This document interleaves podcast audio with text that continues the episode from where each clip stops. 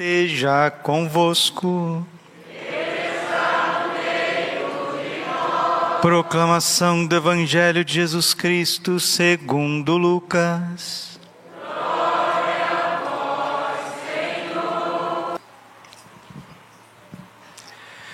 Aconteceu naqueles dias, César Augusto publicou um decreto ordenando o recenseamento de toda a terra. Este primeiro recenseamento foi feito quando Quirino era governador da Síria. Todos iam registrar-se, cada um na sua cidade natal.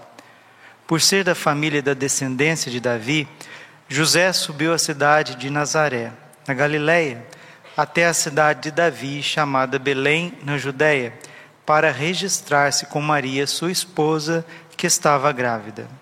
Enquanto estavam em Belém, completaram-se os dias do parto, e Maria deu à luz o seu filho primogênito.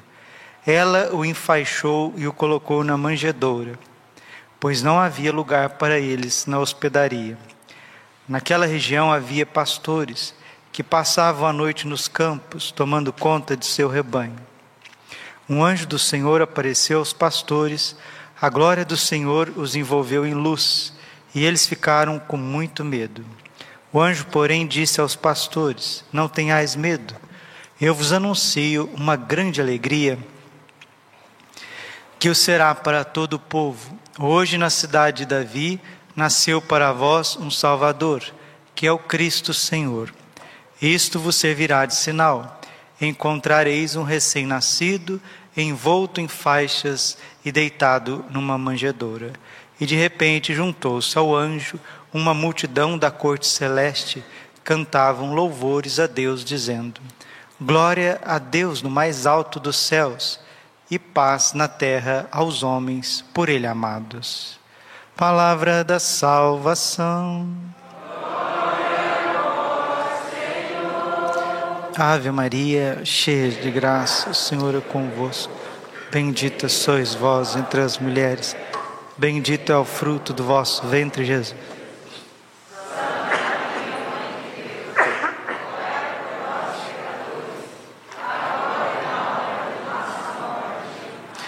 Vinde Espírito Santo, vinde por meio da poderosa intercessão. Imaculado coração de Maria, vossa amadíssima esposa. Podemos sentar um pouquinho. Jesus manso e humilde de coração.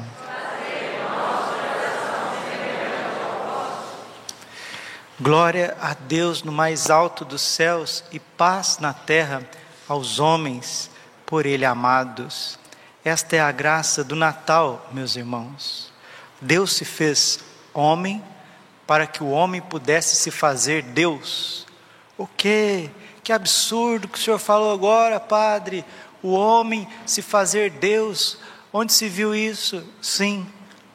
Deus assumiu a nossa natureza para oferecer a natureza divina dele para nós. Isso está na segunda carta de São Pedro, no capítulo 1, versículo 3 seguintes. Deus se fez homem para que o homem pudesse participar da natureza divina. Padre, os santos anjos da guarda, São Miguel, São Gabriel, Rafael, os querubins, serafins, toda a corte celeste, eles participam da natureza divina? Pasmem, não. Deus comunica a graça deles aos anjos, mas a natureza, a natureza divina não é dada aos anjos.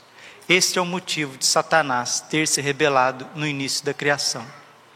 Quando Deus foi revelando ao mundo angélico que o Verbo, o seu Filho muito amado, se faria gente, se faria carne e não se faria um anjo, não se uniria substancialmente, ou seja, com a sua natureza, a um anjo, os anjos rebeldes se revoltaram. Eles disseram, Jeremias capítulo 2, versículo 20: Não servem, não servirei. E começou a revolta. O pecado é justamente isso, é uma inveja. Se tem alguém que entendeu o plano de Deus para com o ser humano, é o demônio. Esse entendeu. Ele entendeu de tal forma que ele se rebelou, porque Deus Ele tem tanta coisa boa para nós. Ele tem tanto céu para nós, tanto paraíso, que os olhos não viram, os ouvidos não ouviram, o coração humano jamais imaginou o que Deus tem reservado para aqueles que o amam. 1 Coríntios 2,9. E Padre, se Deus nos ama tanto assim, por que, que a gente sofre? Por que, que a gente tem tristeza e angústia?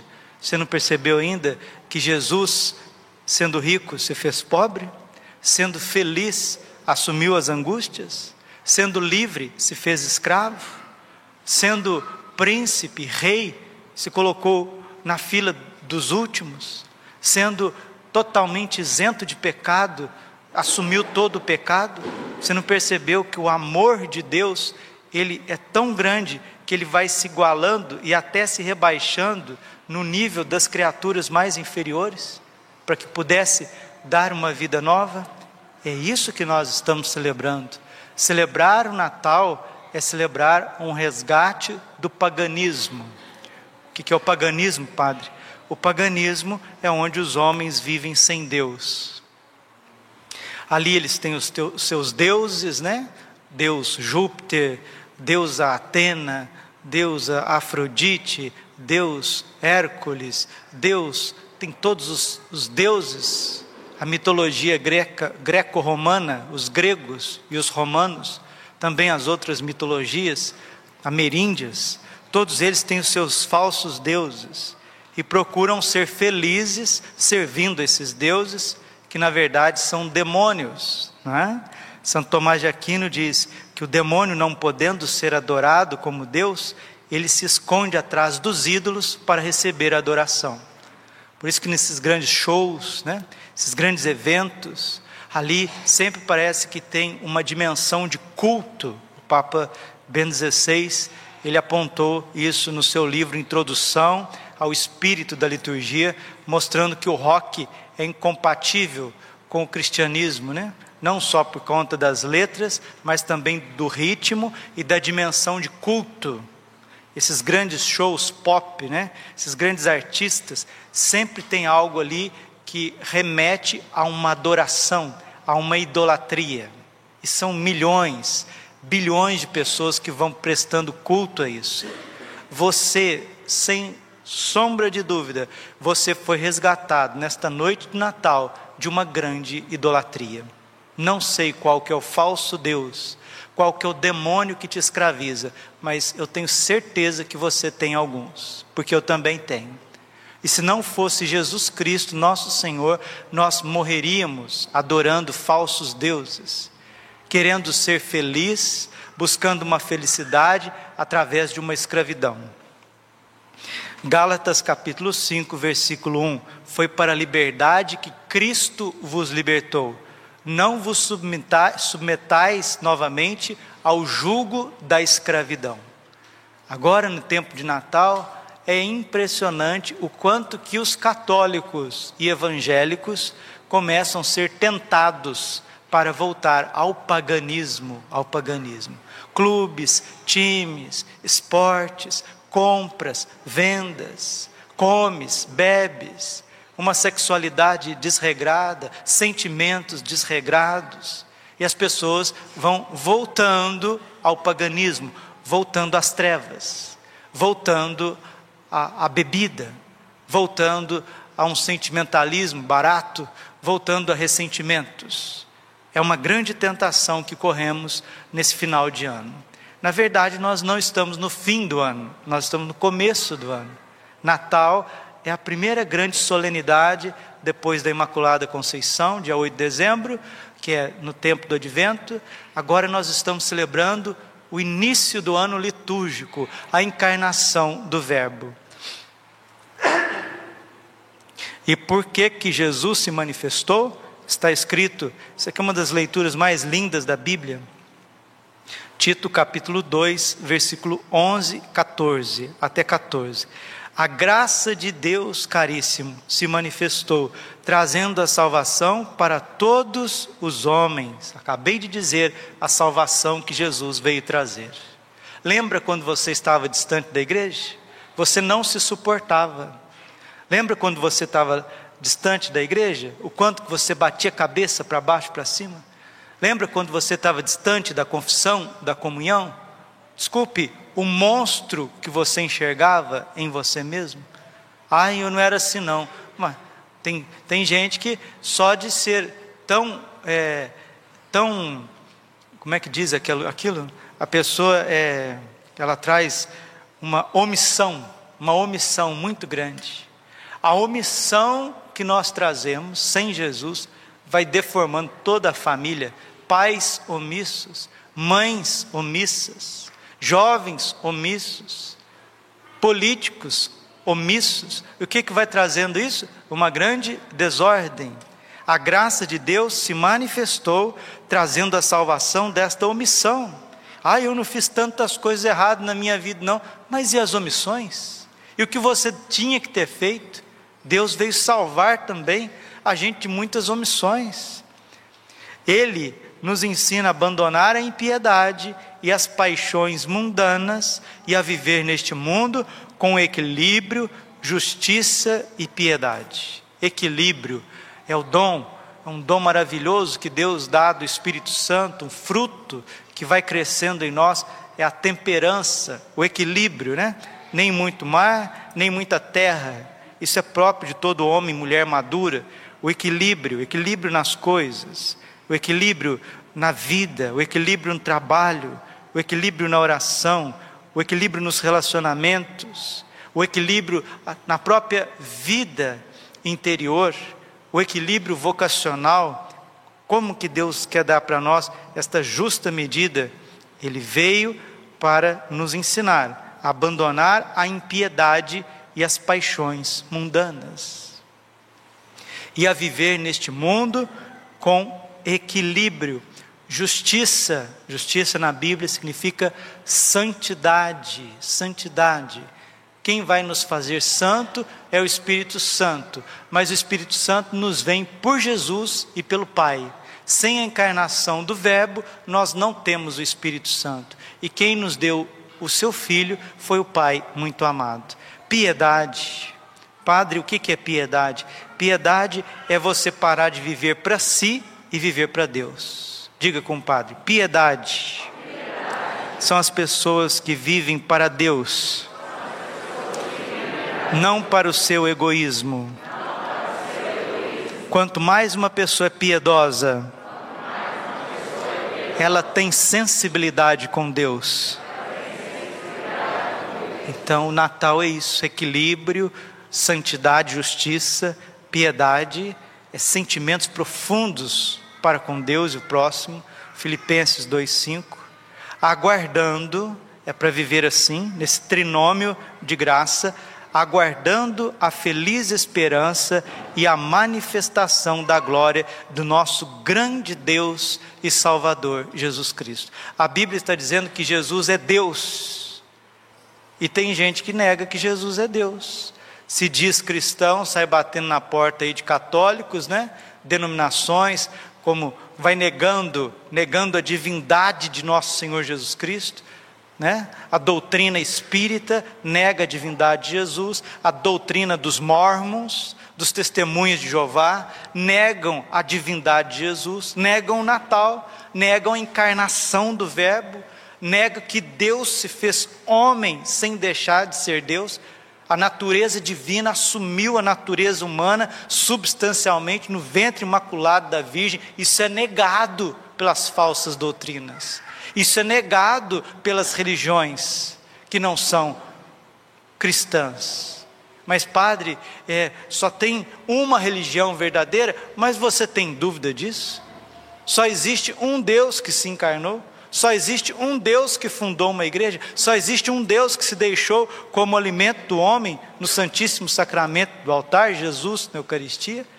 Mas, padre, a gente tem que respeitar todo mundo. Mas, gente, você quer quem? Quem que você acha que mais respeita todo mundo? É Jesus.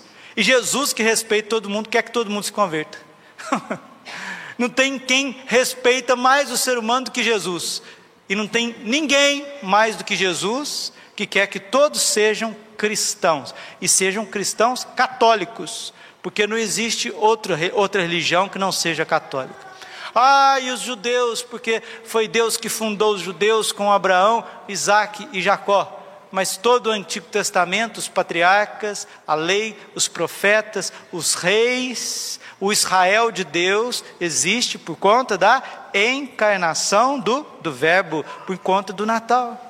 Tanto é que os pastores de Israel foram adorar o menino Jesus.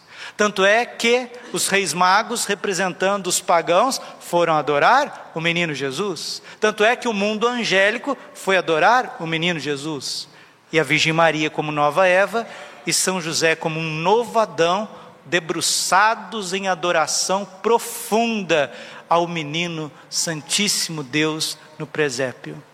Se nós entendermos isso, nós nos tornamos evangelizadores. Mas sabe qual que é a profissão do homem na face da terra? Ganhar dinheiro. Sabe qual que é o sentido do homem aqui na face da terra? Comer e beber. Sabe o que, que o homem mais anseia aqui? Se realizar materialmente. Essa é a desgraça que o cristianismo hoje vive. Ele tem que conviver com um materialismo tão grande, tão grande que vai sufocando a graça de Deus em nós e sufocando em nós, sufoca na família e na sociedade. Ele se entregou por nós para nos resgatar de toda a maldade e purificar para si um povo que lhe pertença e que se dedique a praticar o bem. São José Maria Escrivá fundou Opus Dei. Opus Dei significa obra de Deus para que as pessoas pudessem se santificar através do trabalho. O trabalho dignifica o homem, o trabalho nos dá razão, o trabalho nos dá equilíbrio, o trabalho traz a ordem e o desenvolvimento humano. Só que se a gente tem uma piedade fraca, uma fé fraca, o trabalho e as conquistas, o estudo, é isso vai tomar conta do nosso ser, vai se tornar o que é essencial e o essencial, que é a religião, é a adoração, se torna secundário. Qual que é o grande mal da tua vida? Vou falar para você, para você nunca mais ter dúvida. Jesus Cristo na tua vida não é essencial. Jesus não é essencial para você. Nossa, padre, como que o senhor fala isso para mim? Falo com clareza, porque se fosse você era santo. Talvez ele não seja essencial nem para mim que sou padre. Que isso, padre? Agora você está me escandalizando. Não, não, não, não, não. Como diz Santa Teresinha do Menino Jesus. Se eu sou humilde, eu não sei, mas que eu vejo a realidade em todas as coisas, eu vejo. Eu estou longe, Padre Braulio, de ter Jesus como centro da minha vida. Estou longe. Eu estou longe. Ele não é essencial para mim. Que isso, Padre? Onde se viu, você vai escandalizar a gente. Se Jesus realmente fosse essencial para mim, não fosse as paixões, a soberba da vida, a concupiscência dos olhos e a concupiscência da carne, vocês teriam um Padre muito mais santo diante de vocês. Precisamos nos converter, senão viveremos uma religião onde o essencial é secundário e o que é secundário, terciário nesse mundo se tornará o essencial. Isso tem nome, chama-se idolatria. E o Verbo se fez carne para quebrar a idolatria dentro de nós. Fuja, fuja a passos larguíssimos desse Natal romântico, desse Natal do Papai Noel, desse Natal das compras, das vendas, dos presentes. Fuja disso e aprenda a adorar. Aprenda a comungar Jesus. Aprenda a renunciar. Vou ensinar a última coisa e termino a homilia. Por que, que o Espírito Santo não brota em nós? Por que, que ele não flui em nós? Sabe por quê? Todos nós também temos aqui uma cota muito grande de renúncias que a gente não quer fazer.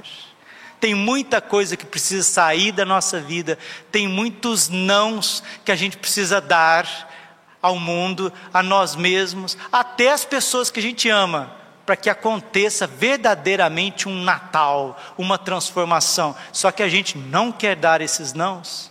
Os mais piedosos, os mais bonzinhos, quer conviver com Jesus no presépio e os seus ídolos. A gente não pode esquecer também que no presépio tinha um burrinho e tinha um boizinho, né? O burrinho significa né, a cabeça dura dos pagãos que nas suas idolatrias não conhece Deus. E o boizinho, aquele que leva o fardo pesadíssimo da lei, é o povo judeu. O povo judeu continua ainda como esse boizinho, levando um fardo pesadíssimo, porque não reconheceram Jesus Cristo como Salvador e até hoje é assim. Os pagãos continuam como um burrinho, um burrinho que fica aí, é, é, gritando, né? Que fica relinchando por aí, tentando achar a felicidade nas coisas e nos prazeres. Mas aquele burrinho e aquele boizinho adoraram o menino Jesus. É a parte de Israel que reconheceu o amor de Deus. É a parte dos pagãos que reconheceu o amor de Deus. Como que vai ser o teu 2022? Vai ser um ano de idolatrias? Vai ser um ano de você dividir Deus com tanta bobagem? Ou nós seremos verdadeiramente homens e mulheres santificados? Porque a graça de Deus, ela existe para nos santificar. Ela existe para nos transformar, para trazer um reino de paz aqui dentro de nós e depois abrir essa porta da eternidade a leitura de Isaías, né? Isaías 9, 6, finalzinho da leitura. Grande será o seu reino e a paz não há de ter fim. Sobre o trono de Davi e sobre o seu reinado, que ele irá consolidar e confirmar em justiça e santidade. Justiça e santidade. A partir de agora e para todo sempre o amor zeloso do Senhor dos exércitos há de realizar estas coisas. Deus faz tudo por mim, eu estou falando de mim. Deus me ama tanto, Deus me cerca com tanto carinho, com tanta proteção, com tanta bondade. É a gente que, eu não vou falar dos outros, falar de mim, né? É a gente que fica assim, regateando o amor de Deus, fica pensando dez vezes para se entregar, para se lançar, para amar de volta esse amor com um coração grande, com um coração gigante. Quando que irá acontecer isso? Hein? Peçamos ao Senhor o um novo Pentecostes. Quando acontecerá a santidade de vida no coração das famílias, dos sacerdotes? Ontem na Passio Domini, Jesus estava dizendo que essa santidade vai vir a partir da adoração. O presépio é toda adoração. Todo mundo que está lá no presépio está adorando. Quando a gente começar a adorar, a nossa vida vai transformar. Senão, desculpe, nós seremos projetos de católicos, projetos de cristãos, projetos de santos. E o projeto não vai sair do papel. E se o projeto não sair do papel, ou inferno ou purgatório. Você escolhe. Olha para a pessoa que está do seu lado aí. Fala para ela: você quer ir para o inferno ou para o purgatório? Então sai do papel, fala para ela. A graça se manifestou. Jesus está presente. Ele é um menino, é uma criança. Perde o medo de Deus. E como diz o profeta Daniel, né? Padre Aurélio, Está na hora de criar vergonha no rosto. Está lá, Daniel capítulo 12. Vergonha no rosto. Vergonha no rosto. Olha para ele, pra, fala para ele: vergonha no rosto. Não dá para brincar mais não. Natal é sério. Não tem nada de dingombel não. É, dingombel pro inferno. É, dingombel com capeta. É? barriga estufada, ressaca, que chororô, que é coisa besta. Não tem nada disso não. Ah, e tem outra coisa também, deixa eu terminar aqui. Tem gente que não faz nada o ano inteiro, né? Aí chega no finalzinho do ano, nos, nos últimos dez dias do, do, do, do ano, quer, quer, quer, falar tudo que não falou, né? Quer fazer tudo que não fez, quer fazer todos os propósitos. Ó, oh, tem um ditado lá em Minas Gerais, não sei se tem aqui no Mato Grosso, que de boa vontade, né? O inferno está cheio. Né? De, de propósito, o inferno está cheio. Só que o anjo do Senhor está dizendo para nós aqui, Lucas 2,14. Glória a Deus no mais alto dos céus e paz na terra aos homens por Ele amados. Meu irmãozinho, você é tão amado por Deus, você é tão amada por Deus, você vai sair daqui de que jeito? De que jeito que você vai sair daqui? Não tem. O cristianismo é uma religião ciumenta. 4, 6 de Tiago. Ou ignorais que o vosso Deus vos ama até o ciúme, e aquele que deu até a última gota do sangue dele por nós, que derramou suas chagas em nós, ele tem direito de todo o nosso amor. E se isso não acontecer, você é uma pessoa frustrada, embargada, que não sairá do papel. E quem não sai do papel não se torna de Deus, se torna dos ídolos. Vai ser questão de tempo para te mostrar de quem que você é. Você é de Jesus Cristo, como Nossa Senhora e São José são de Jesus Cristo, os reis magos eram de Jesus Cristo, os pastores eram de Jesus Cristo, os anjos, os animais eram de Jesus Cristo, deram a vida por Jesus, se realizaram. Se você quiser viver um cristianismo, um pé na igreja e um pé no mundo, coitadinho de você. Você está assinando a, a sua frustração pessoal. Esse é o problema. Esse é o problema do catolicismo contemporâneo.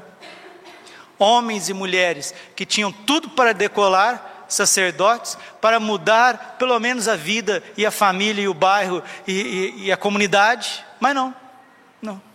Ficam parados, estacionados. Senhor Jesus, nós estamos te pedindo, nesta noite de Natal, que o Senhor arranque as idolatrias de dentro do nosso coração. Que nós nos decidamos, Senhor, de uma vez por todas, a ser de Ti, a, te, a rezar, a dar a nossa vida, o nosso tempo, os nossos dons, os nossos talentos, a nossa adoração, Senhor. Que o Espírito Santo flua em nós para que possamos ser santos, santos de verdade, não santos de projeto, de boca, de palavras, de conversinha fiada, mas verdadeiramente homens e mulheres de Deus. Glória ao Pai, ao Filho e ao Espírito Santo, como era no princípio, agora e sempre. Amém.